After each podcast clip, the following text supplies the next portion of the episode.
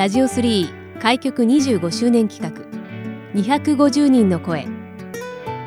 東日本大震災から10年。当時の様子を交えたそれぞれの10年の歩み。防災への取り組みやこれからの10年。またそれぞれの地域の魅力について250人の方々の声をお届けします。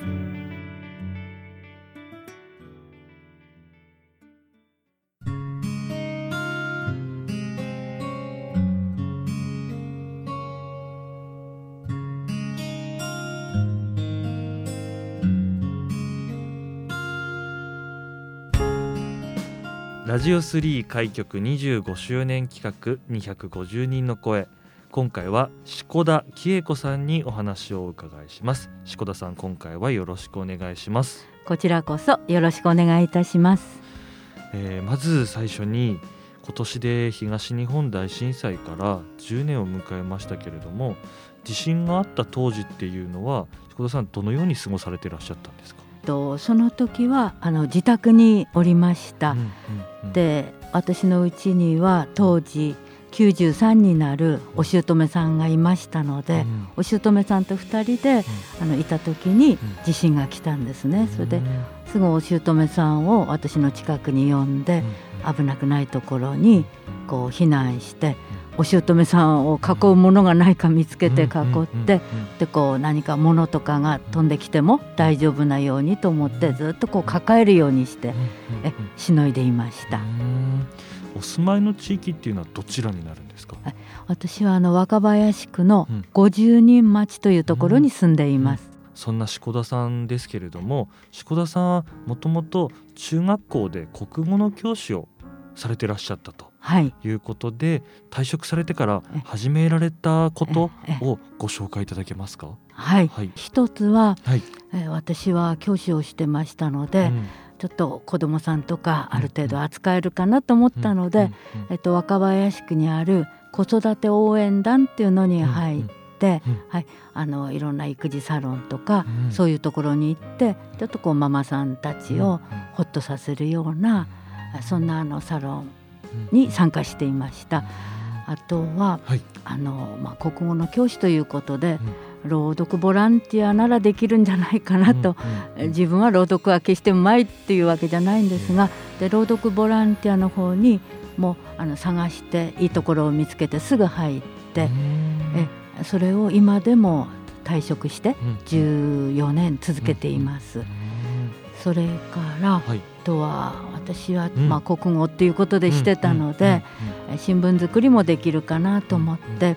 あの若林区のまちづくり協議会の広報誌のハイライン若林ってあるんですが、そちらの方のお手伝いをこれもすぐに始めてもう14年ぐらいになります。はい。ありがとうございます。はい、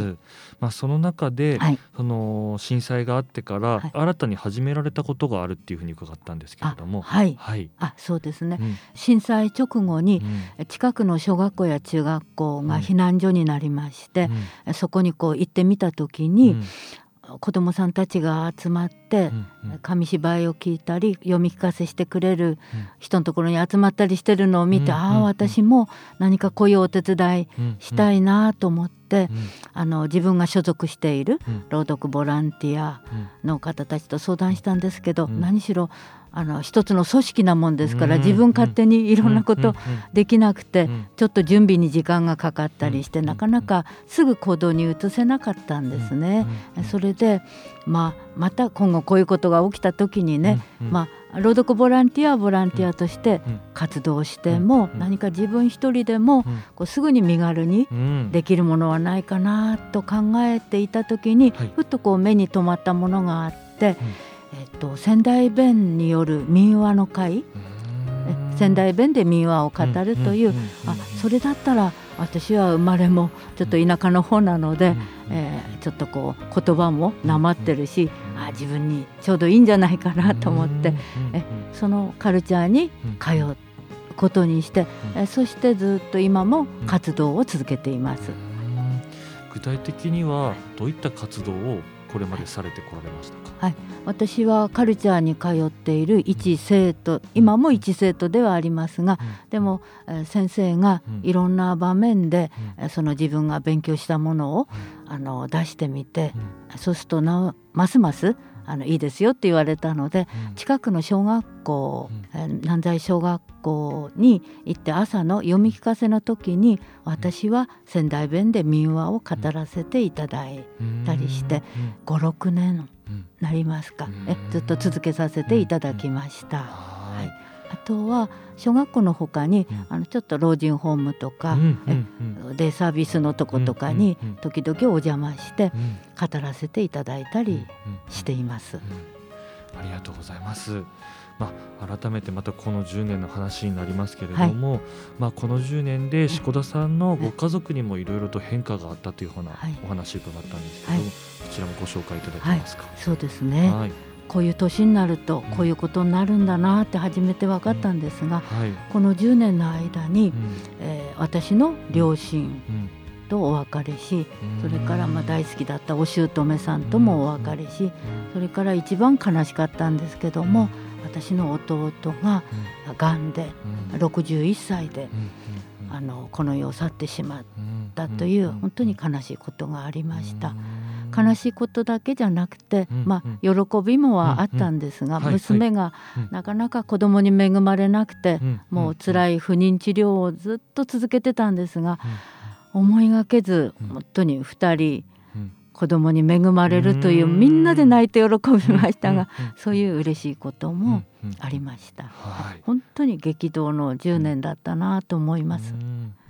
まあ、そんな中一つのこうエピソードとして、はい、この志子田さんもともと涌屋の方ご出身というところで、はい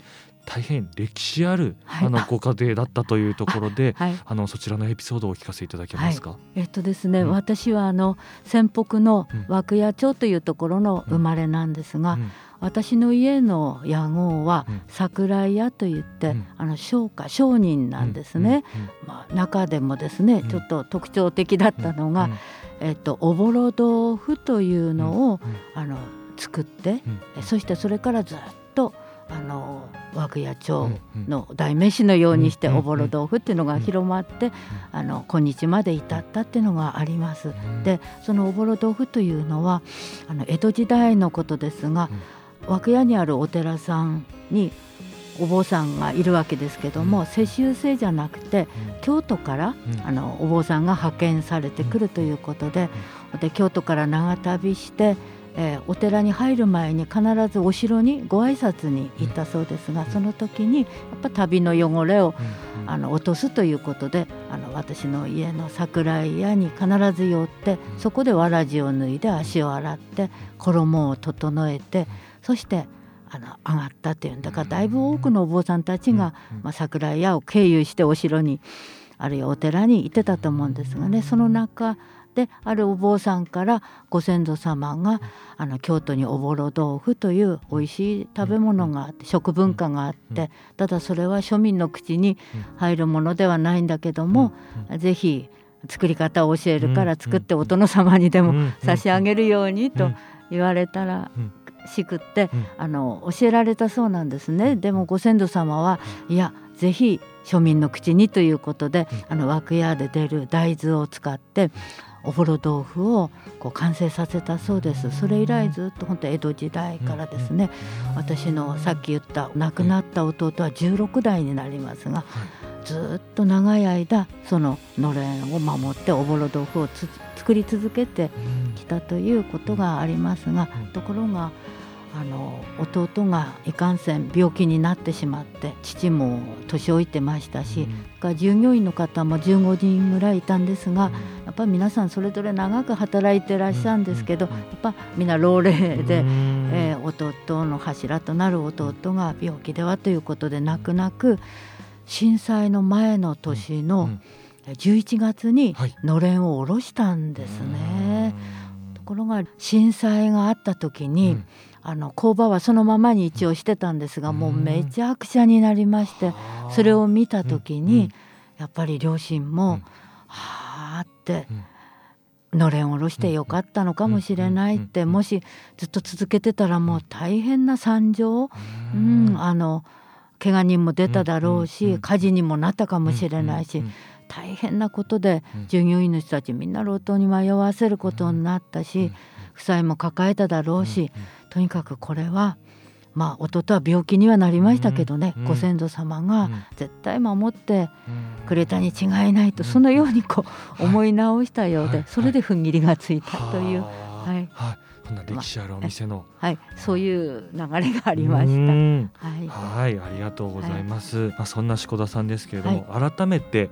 現在は若林区の50人町にお住まいというところで、はい、こちら50人町の志子田さんが思う、こう好きなところでした。り、い、いななんていうところあれば教えていただけますか？そうですね。うん、50人町はとにかくあの若林区の歴史的地名が残る町で、うん、足軽が50人配置された町と言われています。うん、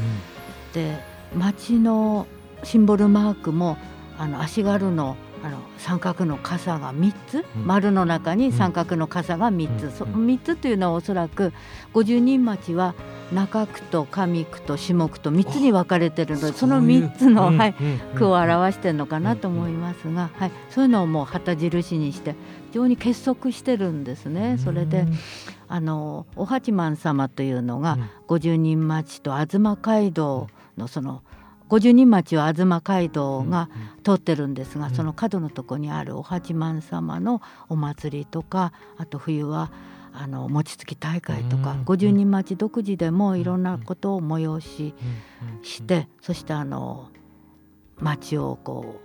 う盛り上げるというかねコミュニケーション作りにみんなでこう頑張ってるところが私はすごくいいなと思ってます。はい、はい、ありがとうございます。それでは最後になりますけれども、志子田さんのこれから先の目標思うところなんかあれば最後お聞かせいただけますか？はい、そうですね。もう私も本当にもうすぐで後期高齢者なんですけど、でも続く限り、今やっているボランティアはずっと続けたいと思いますね。民話も子どもたちにもまたいろんな方々にもこう聞かせたいという思いがありますし。朗読奉仕の方もあの私たちの会は映像と音楽で朗読をするというちょっと立体的な、なかなか面白い朗読なんでそれもいろんな方に楽しんでもらいたいなと思ってます。はい、ありがとうございます。はい、えー、今回は志田紀恵子さんにお話をお伺いしました。志田さんありがとうございました。はい、こちらこそありがとうございました。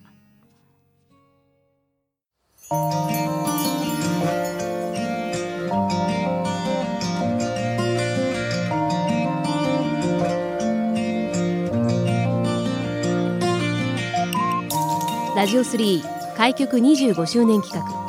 250人の声ラジオ3のホームページからもアーカイブでお楽しみいただけます。どうぞご覧ください。次回の放送もお楽しみに。